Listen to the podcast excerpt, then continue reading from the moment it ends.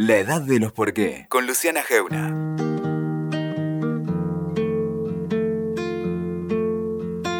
Avião sem asa, fogueira sem brasa, sou eu, assim sem você. El tema de las mujeres fue para todos uno de nuestros temas eh, prioritarios y pensaba mucho cómo reflejarlo, cómo hablar, con quién hablar, de qué hablar cuando hablamos de las mujeres. Y se me ocurrió una idea que creo que va a ser hermosa, que es traer a dos mujeres muy importantes, muy importantes por muy trascendentes, por muy interesantes. Seguramente no las conoces. Una es una monja, se llama Cecilia Lee y trabaja hace más de 20 años en Villa Itatí, la villa más compleja del conurbano bonaerense en Quilmes. La otra se llama Silvina Chemen y ¿sabes qué? Es rabina. ¿Conoces alguna rabina? Escuchémosla a las dos.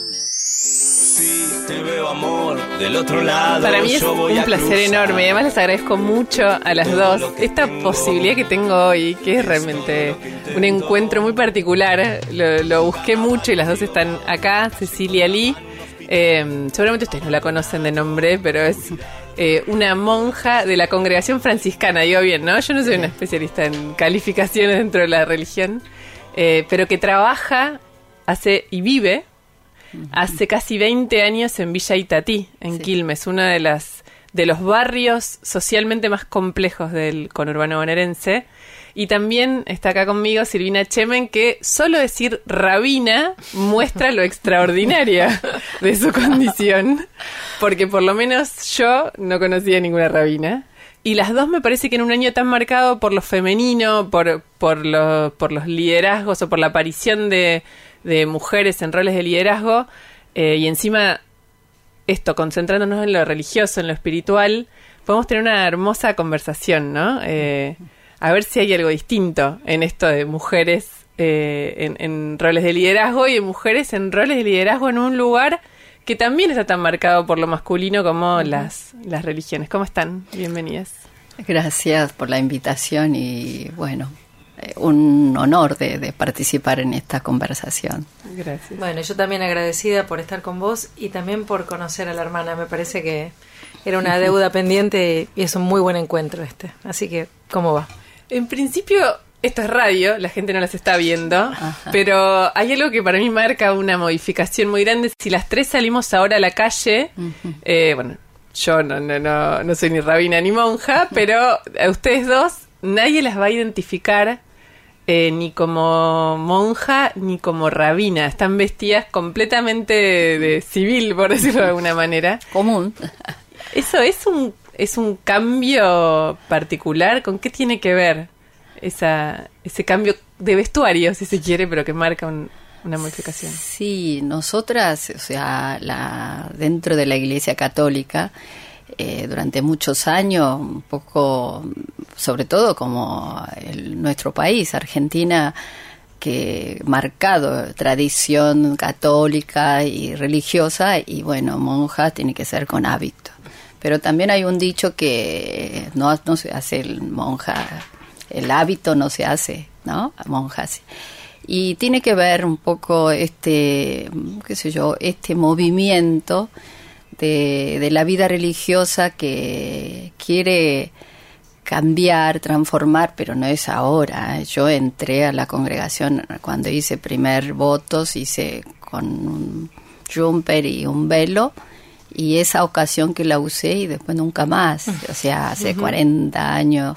Y, y es este insertarnos en medio de, de la gente, del pueblo humilde, sencillo y como integrarnos, insertarnos y bueno, mm, se- ser un poco como vecina, amiga, y eso tiene que ver. Entonces, eh, como que el hábito, si bien yo no, no, no es que el hábito no, hábito sí, o sea, se hace un poco como en la persona, pero como achicar la distancia tiene que ver la cercanía y por eso estamos así vestidos normal, ¿no? Así que eso.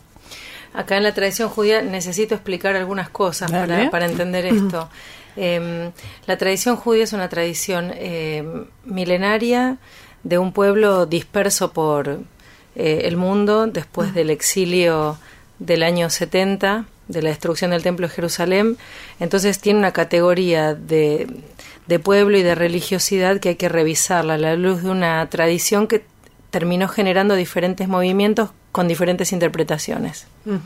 Entonces, yo pertenezco a un movimiento que se llama el movimiento liberal, que sería algo así como judíos absolutamente integrados a la vida ciudadana de cada uno de los países donde vivimos, este, practicando nuestra tradición de fe eh, particularmente judía, ¿no?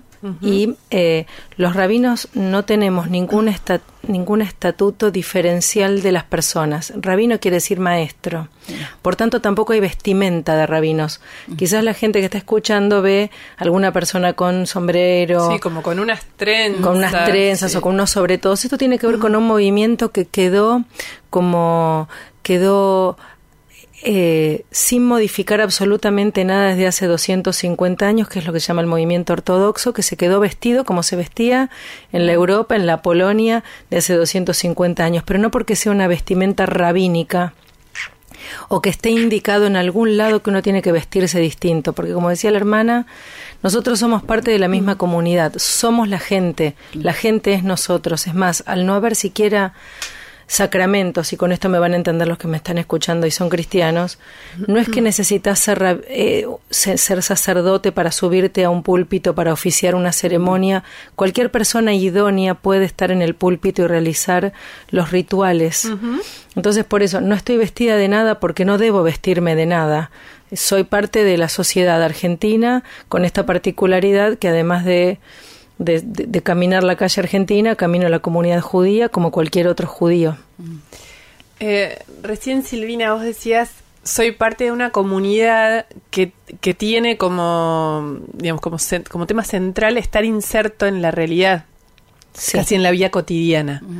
Em, eso me parece que en las dos tiene un lugar común y te quería preguntar a vos, Cecilia, contá un poco tu realidad o la realidad en la que trabajás.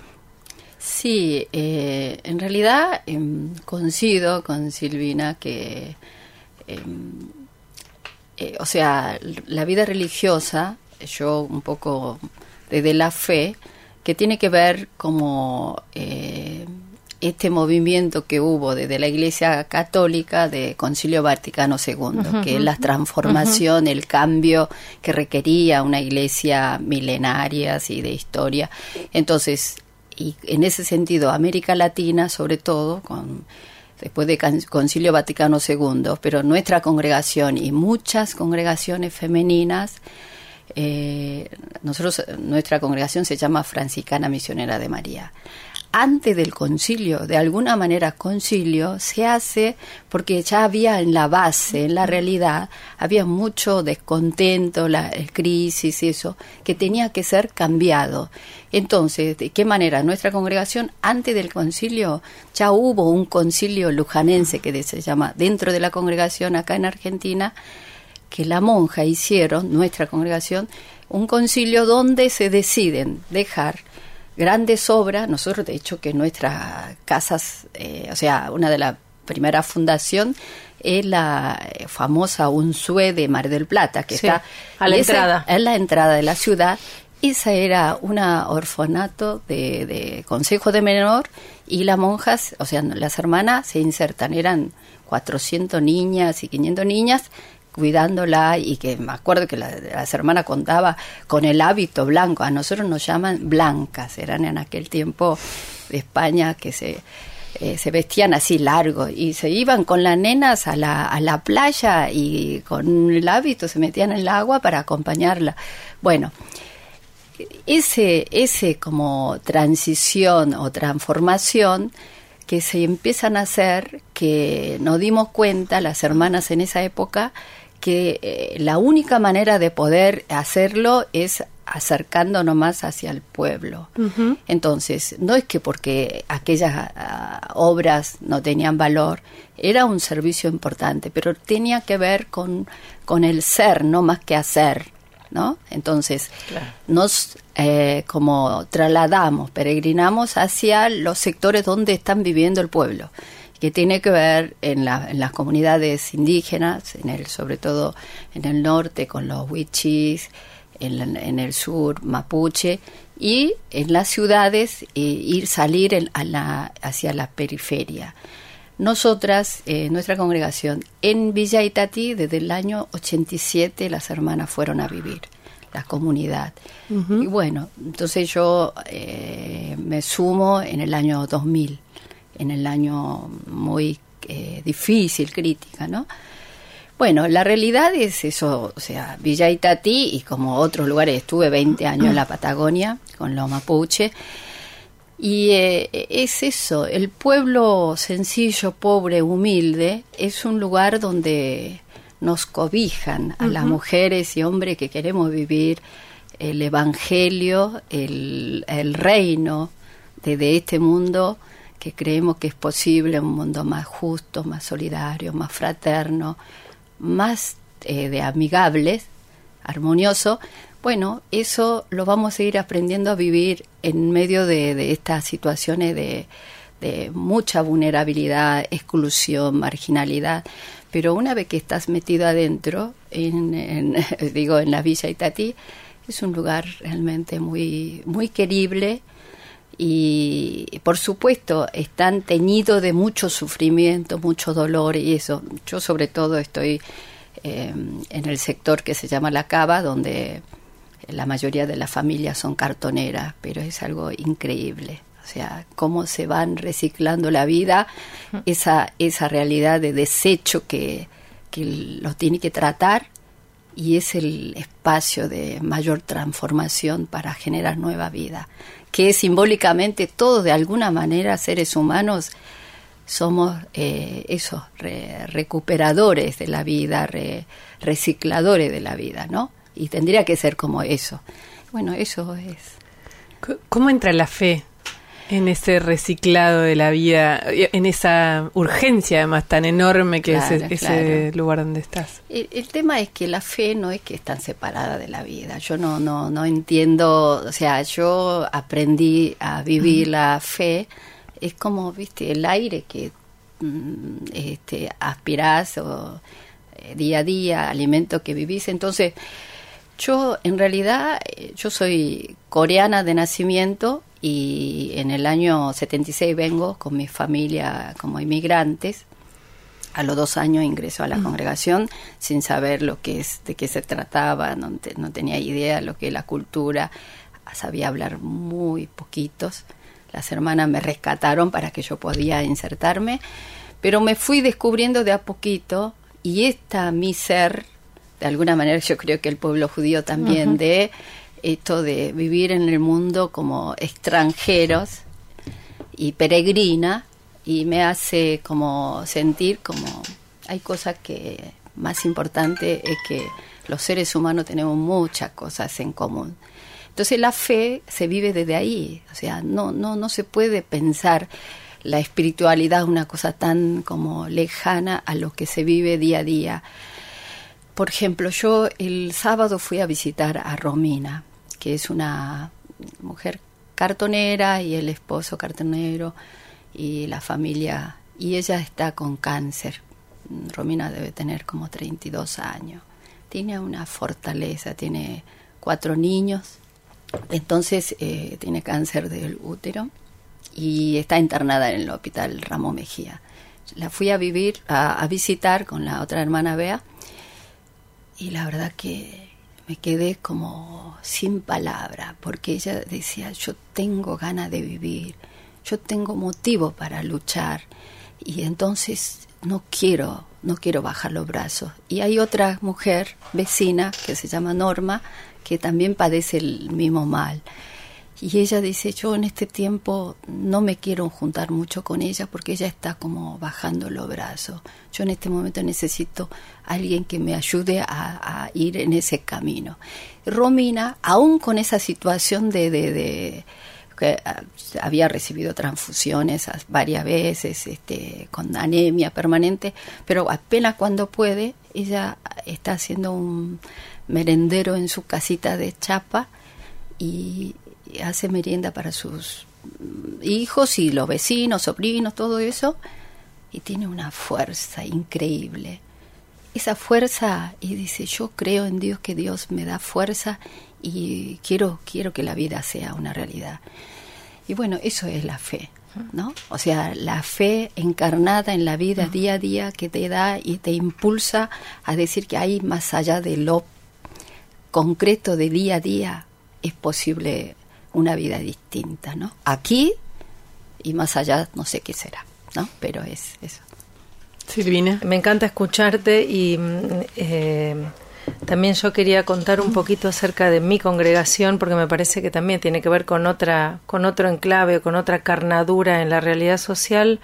Yo pertenezco a la comunidad Betel y la comunidad Betel eh, fue fundada por un rabino norteamericano que se llamó Marshall Mayer eh, allá por los 60 y cuando viene la dictadura militar en Argentina, él se hace esta pregunta de qué sirve la fe si hay hermanos que están sufriendo, de qué sirve tener la sinagoga llena, cuál es el rol del líder religioso, ¿no? Porque quiero contar esto porque también habla de mí.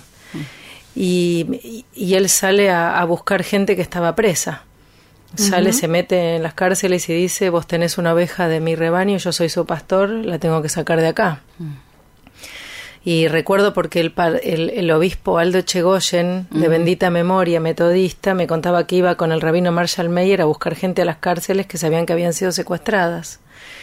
Y así él empezó a juntarse con otras personas que decían que, que, cada uno de sus, de sus roles en la sociedad tenía que servir para sanar esto que estaba pasando en la historia argentina, un riesgo de, puso a riesgo su familia, su vida. Y ustedes saben que cuando desaparecía una persona en, acá en la Argentina se presentaba un habeas corpus y esos habeas corpus desaparecían, o sea, las autoridades que recibían los hacían desaparecer para que no haya había documentación de alguien que no estaba. Uh -huh. Y se empezaron a hacer copias de los habeas corpus que se guardaban debajo del púlpito donde yo hoy oficio. Y se hizo como un registro de las personas desaparecidas. O sea, el nunca más nace con los documentos guardados este, por, por muchas personas junto con el rabino Marshall uh -huh. con los que construyeron la, la famosa CONADEP y uh -huh. la publicación de este libro. Y en este sentido hay una mirada también, porque uno cuando dice religioso, eh, tiene ese imaginario de que uno está eh, en una vida contemplativa, alejado de la calle, de la realidad, del dolor y de la alegría, digamos, vamos uh -huh. a decir las dos cosas, ¿no? Y sin embargo, cuando uno elige un camino que tiene que ver con la trascendencia, eh, uno ya no puede dejar de ver lo que ve. Y por tanto, cuando uno ve lo que ve, en esa vista, en esa mirada, hay un compromiso que uno tiene que asumir para con el otro, cualquier prójimo. En tanto, nosotras dos pertenecemos a una tradición que cuenta la historia de que hubo un Dios que creó un mundo, creó al ser humano y le insufló hálito de vida. Entonces, cualquier humano que tenés delante tuyo es porción de Dios acá en la tierra, por tanto es tu responsabilidad que esté bien. Uh -huh. En ese sentido, así se vive la fe, digamos, en, en, la comunidad a la que yo pertenezco, que tiene que ver con eh, una práctica hacia adentro que fortalece todos los recursos que uno necesita para construir el afuera de todos, ¿no es cierto? Y ahí coincido que la fe, la fe no te resuelve el problema de por qué, sino la fe te resuelve el problema de qué hago con lo que estoy viviendo y cuánta fortaleza, cuánto recurso interno yo tengo para transitar esto que estoy viviendo. Y también la fe en términos de congregación te hace sentir que nunca estás solo. En la tradición judía hay una frase que a mí me encanta, que es que uno debe ser garante del prójimo. Ni siquiera responsable, garante. Yo tengo que salir de garante cuando alguien está sufriendo, que yo estoy para completar esa parte que él no está pudiendo. Seguimos acá conversando con la hermana Cecilia Lee y con la rabina Silvina Chemen. Vos habías dicho, Silvina, que eh, un poco la idea ¿no? de tu congregación, ¿no? de, de este intercambio con la realidad. Y, y hay algo de, de, dos realidades sociales, si se quiere, muy distintas, ¿no? Y me pregunto ¿Cuánto, ¿Cuánto hay de esta, de, digamos, uno de los problemas muy grandes que tenemos como país es la pobreza, es la marginalidad, es la, la ruptura social? Y otro problema que es de este país y de este mundo es el consumo, ¿no? C ciertos vacíos, cier cier otros, otras problemáticas vinculadas más eh, con cuando tenés para comer, uh -huh. pero el mundo que te toca. ¿Hay algo en eso? ¿Hay, hay un vacío, una, una, una situación de esta era que te, que te influya más en tu congregación, en el trabajo con la gente de tu lugar, de este mundo de hoy?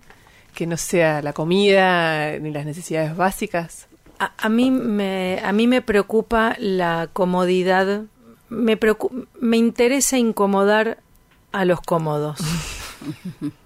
Eh, me, me, me preocupa la, la pasividad. Me preocupa la indiferencia. Mucho más que, que, que acciones que pueden generar cierta tirria. Me preocupa más el conformismo. Me preocupa más la, la inmovilidad. Digamos, yo cuando, cuando reviso mis prédicas, nosotros los viernes por la noche que, que damos nuestro sermón, que tiene que ver con la lectura bíblica que se hace todas las semanas. El judaísmo lee el Pentateuco desde el Génesis 1 hasta el final del Deuteronomio. Todas las semanas una porción y lo usamos como puntapié, como excusa para poder hablar de la realidad de hoy. No puedo pensar hablar de una exégesis bíblica si no, eh, si no genero cierta angustia. Eh, pero en términos de, y cuando te vayas de acá, ¿qué vas a hacer? ¿No? ¿Qué, qué haces con lo que ves? ¿Qué haces con, con estas imágenes devastadoras de lo que ves? Eh, me preocupa la, la pobreza del espíritu, pero no porque no rezan, sino me preocupa la pobreza del espíritu porque el espíritu no los hace más grandes, no los hace más fuertes, no los hace más, más involucrados con aquel que por este tiempo está pasando otras vulnerabilidades de las más visibles, como decía la hermana Cecilia, y de las tantas otras, ¿no? A veces en palacios y viviendo vidas tan tristes, eh, con tantas dificultades. Entonces me parece que yo estoy preocupada por esta falta de tensión del que puede y el que no puede, que casi no se vinculan. El que no puede se ayudan entre ellos, y el que puede hace algunos gestos cuando los ven, y si no se quedan tranquilos porque están cómodos. Me parece que las tradiciones religiosas tenemos que venir a predicar de algún lado esta incomodidad, de que toque lo que te toque, si sos una persona de fe, tenés que aprender que con lo que está sucediendo tenés que hacer algo, más allá de los políticos, más allá de las situaciones, más allá de las economías, hay algo que tenemos que hacer entre todos porque de verdad que somos todos miembros de esta humanidad y no podemos tercerizar lo que le está pasando a otro ser humano. Esto es lo que a mí me parece que es lo que más me, me, me modifica a mí la lectura hasta del texto bíblico de mi palabra con la gente. Vos, Cecilia, eh, es, un, es como un lujo a veces esa, esas búsquedas en, en la realidad donde vos vivís. Eh, en realidad, eh, la realidad muchas veces no me no me permite que buscar qué cosa, o sea, eh, día a día, lo, lo inmediato, lo urgente, lo hay que hay que hay, hay que salir al encuentro, ¿no? A responder. Entonces, eh, estar en el, yo te escuchaba, ¿no? Estar en el barrio significa estar en un dinamismo permanente. Es un lugar de donde el clamor que, que dice en la palabra de Dios llega al cielo en todo momento. Entonces, eh, no es una cuestión de materia de, ¿no? de reflexión, sino de, de respuesta a, a, a, la, a, lo concreto, a la niña, a los niños, a la, y, y, a su vez este eh, el clamor que están como cruzados, eh, lo que decía, ¿no? Alegría y el dolor profundo, y alegría honda y el, entonces eh, eso no quiero decir como que el, el espacio de, del pueblo pobre, el, el pueblo uh -huh. eh, que padecen dificultades, que es un lugar de como paraíso, ¿no? Es como que hay, hay que hay que estar des, desinstalado permanentemente. Pero a su vez, con una mirada, creo que ahí está la fe, que como eh, el ser humano es capaz de generar eh, respuesta que tiene que ver ante la emergencia, ante la situación de, de, de urgencia, que, que, es capaz de responder en el acto. Uh -huh. Y es la, la, la, la fuerza del Espíritu y la fuerza de Dios que están en cada uno de nosotros. Entonces reconocer eso, eh, y creo que eh, yo, yo a esta altura ya casi como 40 años de estar y que aprendí, aprende- aprendiendo ¿no? día a día, vivir junto con, tiene que ver eso. De ayer anoche, nosotros a la- al espacio de la noche, la noche es más difícil en la villa, más cruel. eh, el- eh, hay muchas cosas que, que a veces eh, en la oscuridad se oculta más que en el día.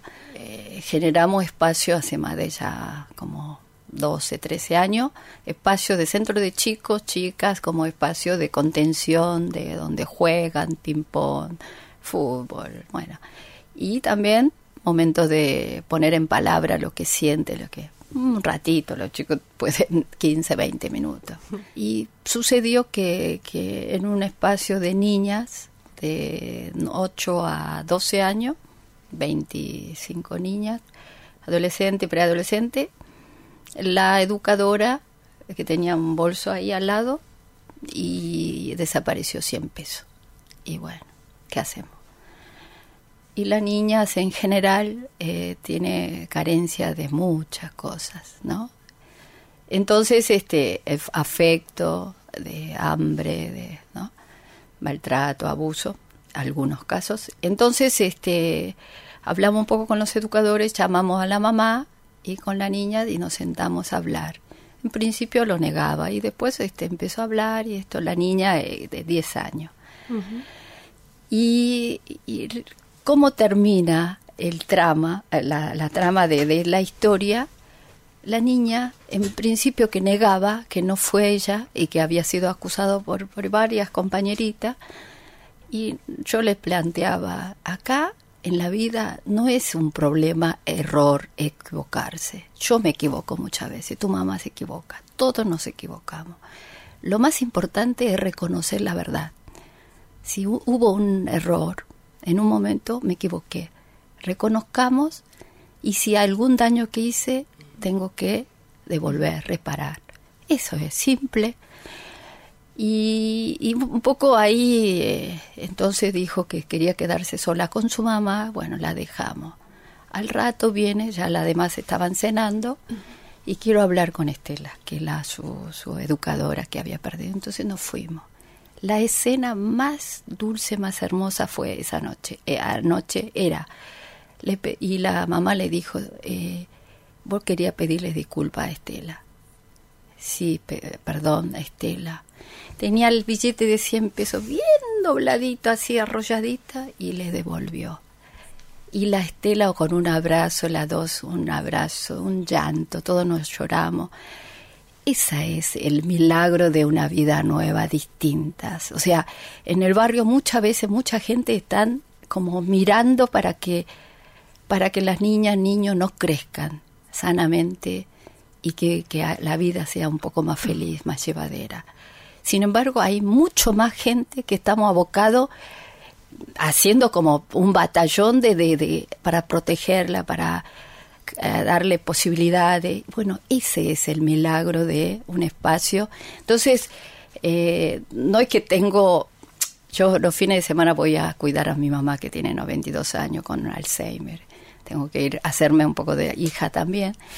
Y me tomo un poco de tiempo de eso, pero en general no, no requiere mucho tiempo de, de, de búsqueda, eso, sino nosotros a la mañana en general, yo vivo con tres, o sea, una argentina que es Julia, Bea que es una polaca, yo soy eh, argentina naturalizada, coreana y, y una comunidad y que vivimos gente ya bastante grande y le- leemos la palabra de Dios y bueno, compartimos estos hechos que nos hacen vibrar, nos hacen llorar, nos hacen sufrir.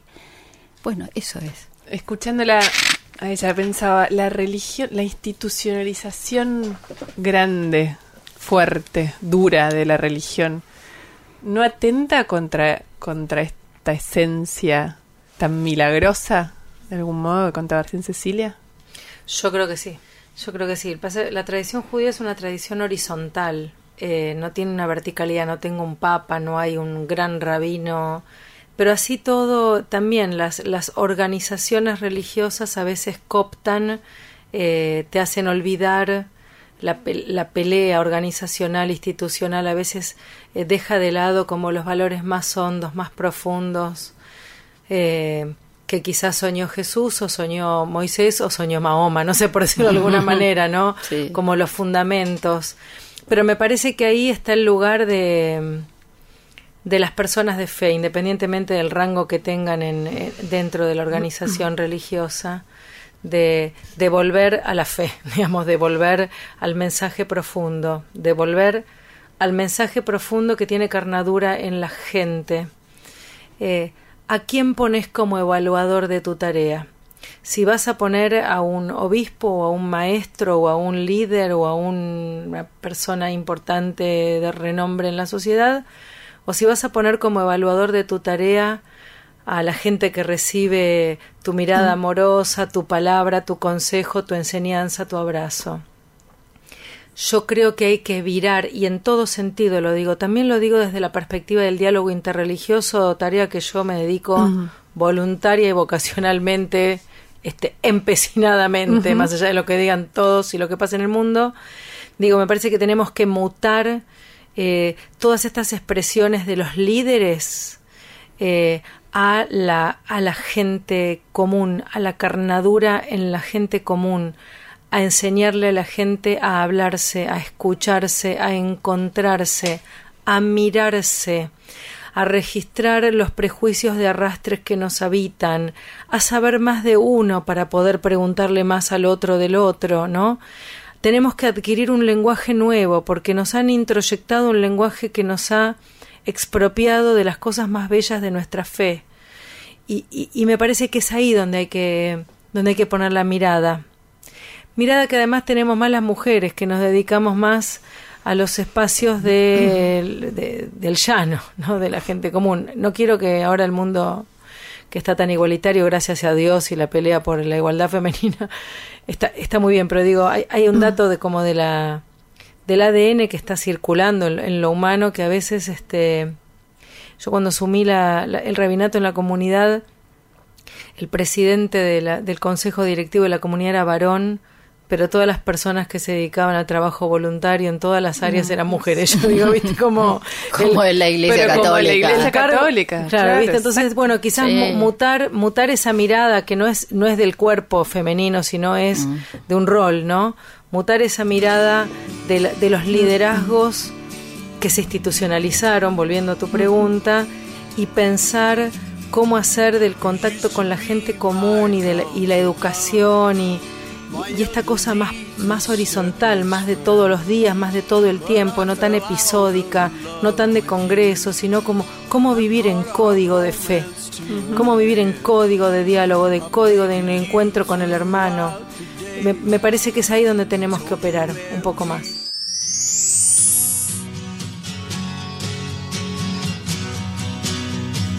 Seguimos acá conversando con Silvina Chemen Rabina y con la hermana Cecilia Lee, eh, un poco buscando ¿no? este camino de lo espiritual en, en estos días, que no necesariamente ahora se, se, alinea con lo religioso.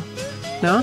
Hay una, un, debate, una pugna casi, de, no digo de territorio, pero sí de, la espiritualidad por otros caminos que quedan fuera de la religión. Mi pensamiento es que todo lo que haga bien al ser humano para sostenerse más allá de la rutina, la cotidianeidad y la selva está bien, pero tenemos que tener cuidado porque eh, la decadencia de las religiones en tanto instituciones hicieron a mucha gente alejarse de donde de, de, de lenguajes en donde ellos habían nacido, ¿no? que eran sus tradiciones religiosas pero como estaban en búsqueda, van tomando de ciertas espiritualidades que no siempre son buenas, se llaman o se, se autovenden como espiritualidades, y que presentan un mundo en donde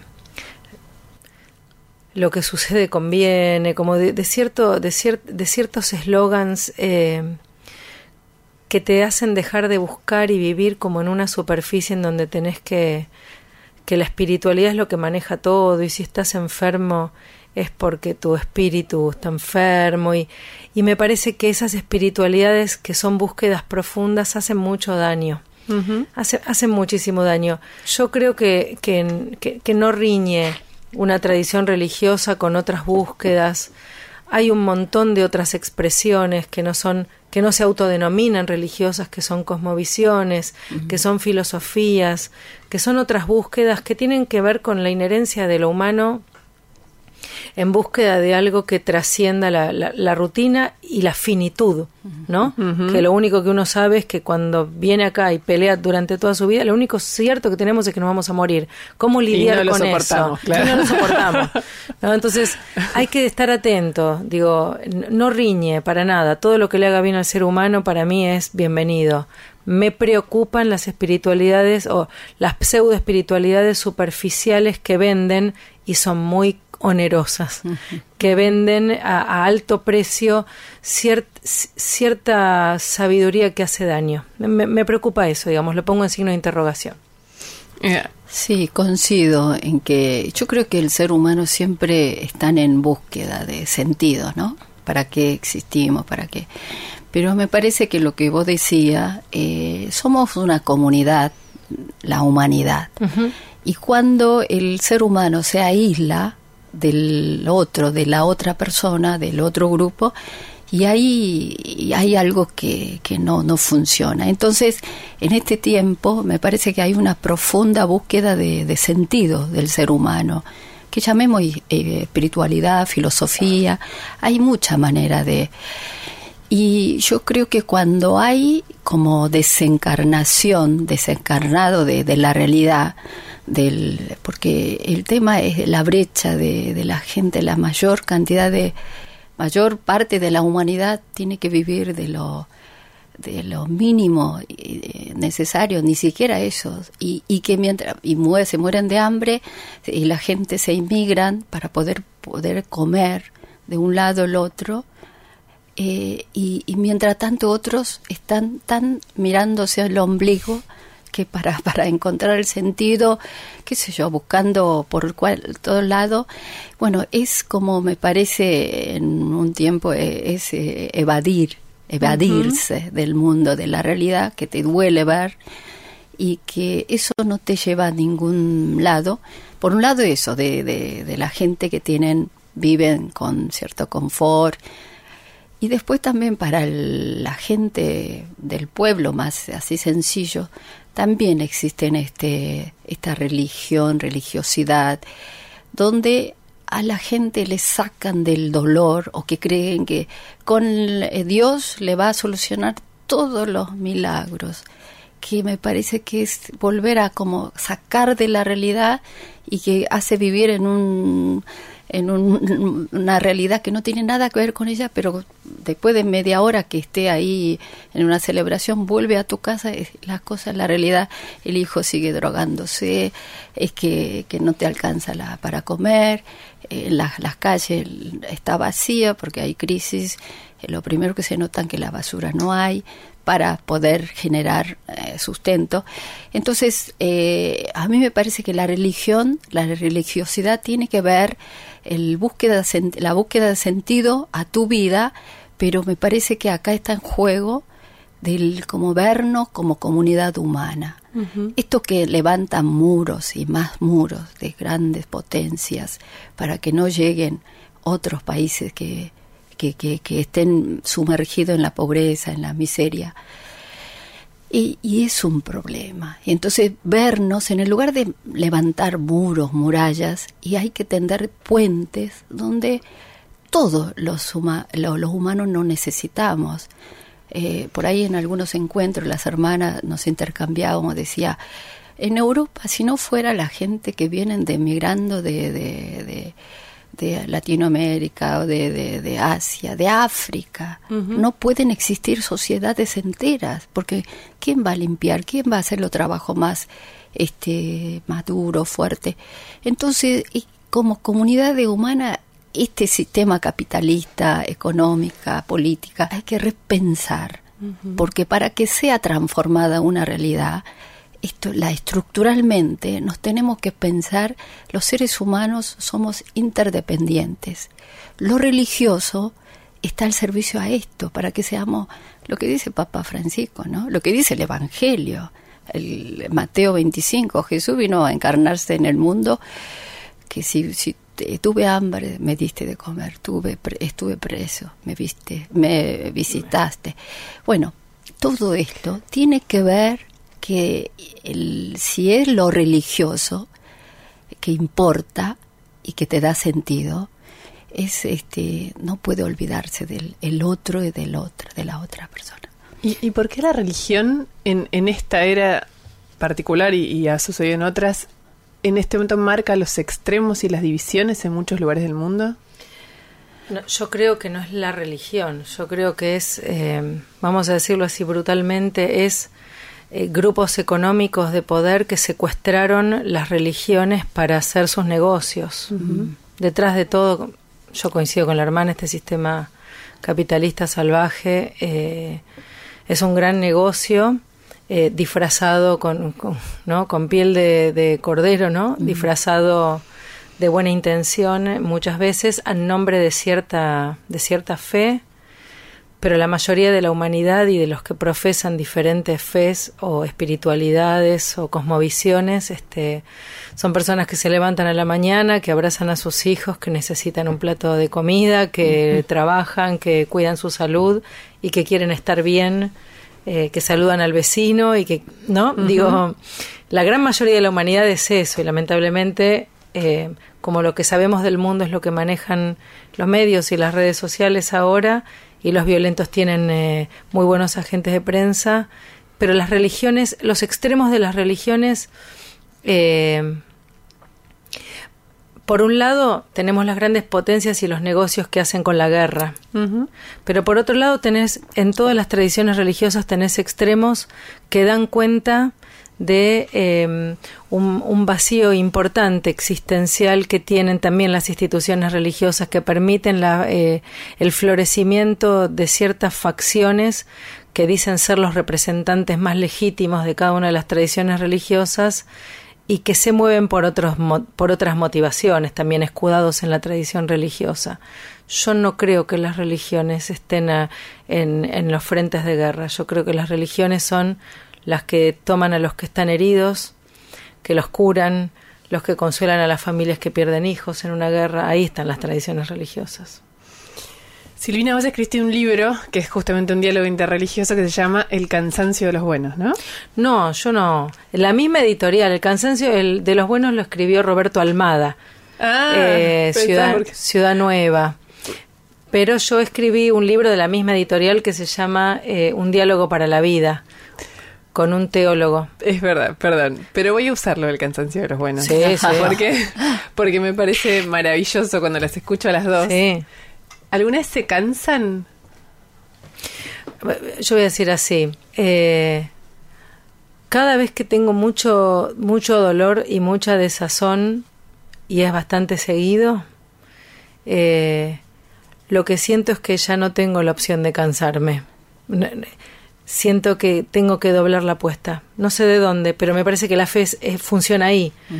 eh, me sostiene para doblar la apuesta y más enseño y más grupos interreligiosos armo y más lugares voy y, y más me meto a tra tratar de enseñar en lugares donde a veces no me dejan entrar. Y, y ahí estamos. No, no. No, no es una opción para mí cansarme, por lo menos esta este es mi decisión. Decidí no cansarme. Yo sí que me canso tengo 62 años y creo que también, como el cuerpo también reciente, ¿no?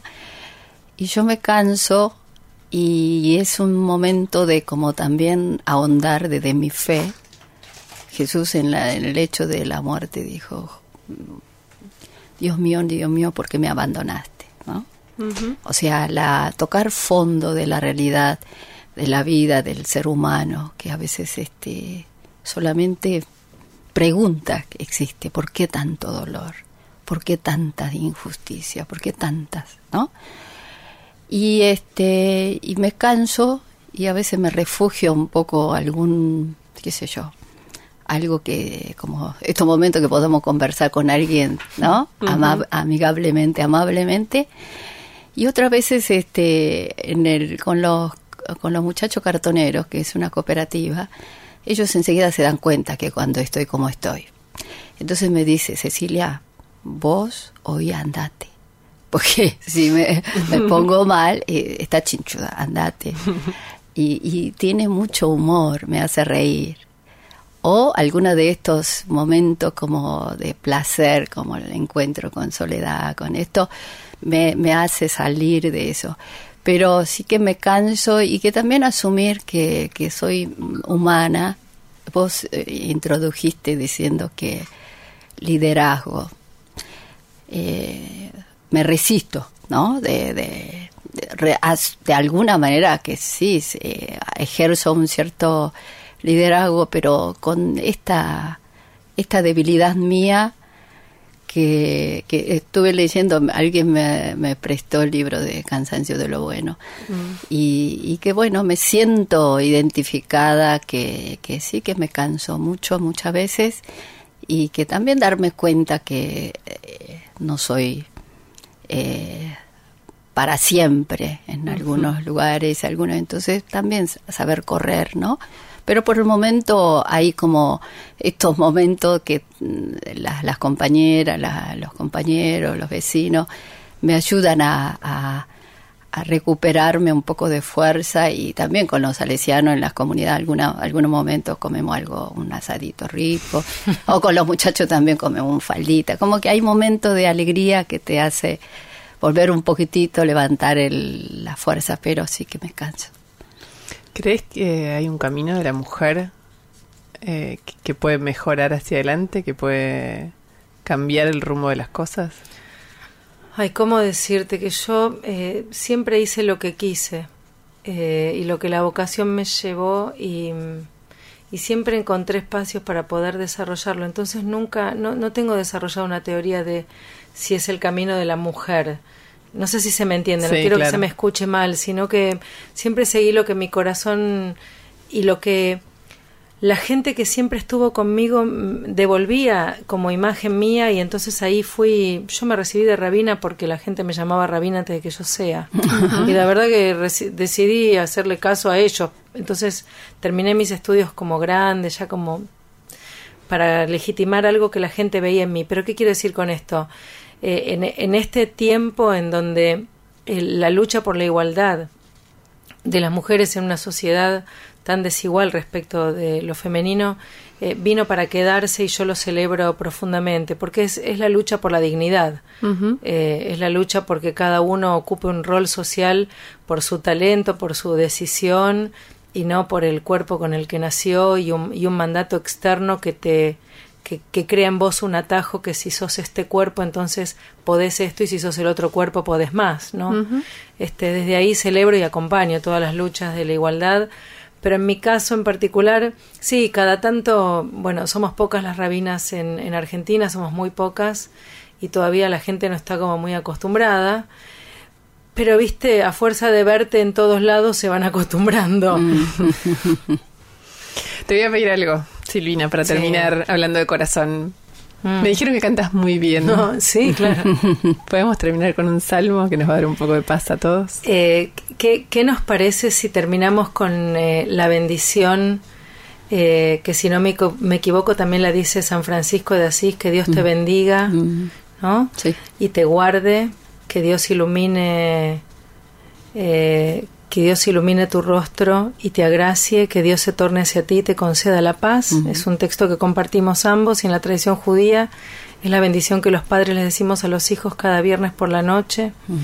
Y me parece que, que es lindo terminar con eso, ¿sí?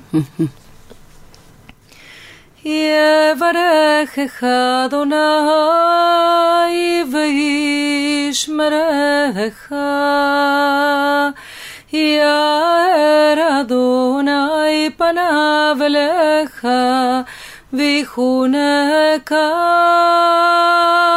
יישא אדוני פניו אליך וישם לך שלום Gracias, no Muy puedo hablar, gracias. Gracias a las dos. Gracias, Muchas ¿eh? Muchas gracias. Escuchaste La Edad de los Por qué con Luciana Geuna. WeToker. Sumamos las partes.